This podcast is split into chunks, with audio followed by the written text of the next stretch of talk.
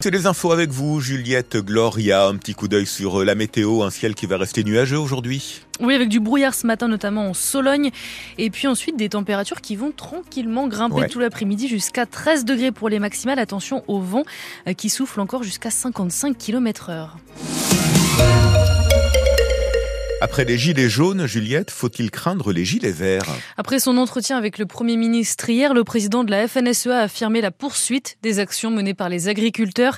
Cinquième jour de blocage de l'autoroute en Occitanie. L'autoroute A7 dans la Drôme est également barrée par des tracteurs ce matin. Et dans le Loiret, une opération escargot est attendue demain. Pour continuer de dénoncer des normes environnementales trop restrictives ou des montagnes administratives, à quoi ressemble le quotidien des agriculteurs aujourd'hui À celui d'un secrétaire, répond Éric Delorme. Il est agriculteur à Chaussy, en Beauce, et Chloé Martin l'a rencontré. Ce n'est pas son tracteur qu'Eric retrouve chaque jour en premier, mais son ordinateur. Par exemple, c'est nous demander un document, une traçabilité sur une culture. La semaine dernière, j'ai fait mon contrôle phyto où on répond à un questionnaire pendant euh, trois heures de temps. Une utilisation de pesticides encadrée et de plus en plus limitée. On peut parler de certains produits qui nous ont été interdits sur leur embâche de semences. Aujourd'hui, ça nous oblige à passer plusieurs fois avec des produits euh, style de l'huile minérale euh, à des grosses doses pour éviter que les pucerons piquent nos plantes, quoi. Tous les deux, trois jours pour les plants de pommes de terre. Eric sort donc plus souvent son tracteur et consomme davantage de gasoil, dont les prix ont d'ailleurs explosé. En 10 ans, la facture est passée de 24 000 euros par an à 42 000 et c'est sans compter l'électricité, 5 500 euros il y a 10 ans, 40 000 aujourd'hui. Des charges financières qui rendent les productions d'Eric beaucoup moins compétitives. Résultat On va importer des produits euh, qui respectent pas les mêmes normes que nous. Que ça soit des céréales, du sucre qui vont venir des pays de l'Est sans droit de douane. Et ça, c'est quand même des réelles incompréhensions quand même, quoi. Donc, euh, ce qui se passe, bah, c'est qu'aujourd'hui, il y a des agriculteurs qui arrêtent certaines productions parce qu'il n'y a pas de solution. Lui pense arrêter les épinards porte-graines, mais il craint l'effet boule de neige avec la peur de faire partie de la dernière génération d'agriculteurs. Quel avenir pour les agriculteurs? Qu'est-ce qu'ils souhaitent obtenir de la part du gouvernement? On posera toutes ces questions dans quelques minutes à notre invité Sébastien Méry, le président de la FNSEA du Loiret. L'inflation toujours au cœur des préoccupations des consommateurs. En 2023, les prix de l'alimentation bondit de 12% par rapport à l'année précédente. Les produits laitiers font partie des produits les plus touchés. Début d'incendie hier soir au pôle 45 à Gidy. Au niveau de l'entreprise Amazon, à cause d'un mégot jeté dans un composteur de déchets carton, il était à l'extérieur du bâtiment, mais à cause d'un tunnel d'aération une partie de l'entrepôt a été enfumée. 127 personnes évacuées, mais pas de blessés. Le site Amazon France Logistique, lui, a été condamné par la CNIL, le gendarme français de la vie privée, à 32 millions d'euros d'amende pour son système de surveillance des salariés excessivement intrusif, selon la CNIL. Un système permettait par exemple de mesurer le temps écoulé entre le moment où l'employé badgeait à l'entrée du site et le moment où il scannait son premier colis. France Bleu Orléans, 8h04. L'ARS fait un chèque au CHU d'Orléans pour l'aider à sortir du rouge. Oui, France Bleu Orléans, vous avez révélé la semaine dernière le déficit record de l'hôpital d'Orléans en 2023. 52 millions d'euros, c'était 5 fois plus qu'en 2022. L'hôpital d'Orléans a donc reçu une aide de l'Agence régionale de santé du Centre-Val de Loire pour tenter de relancer la machine puisque de nombreux lits ont dû fermer.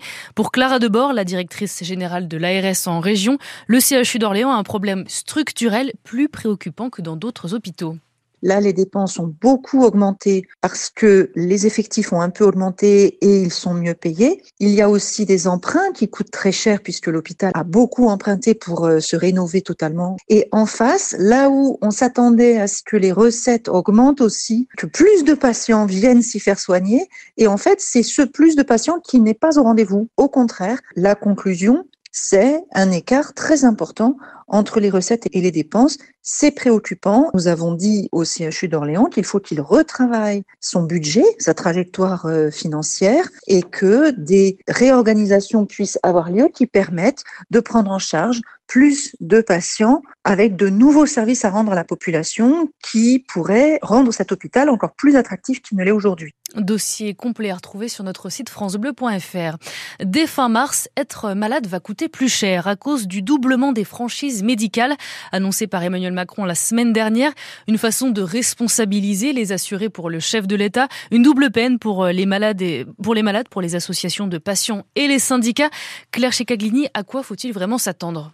Pour chaque boîte de médicaments remboursée par la sécurité sociale, le reste à charge passera de 50 centimes à 1 euro. Cela faisait 16 ans que ce montant n'avait pas évolué.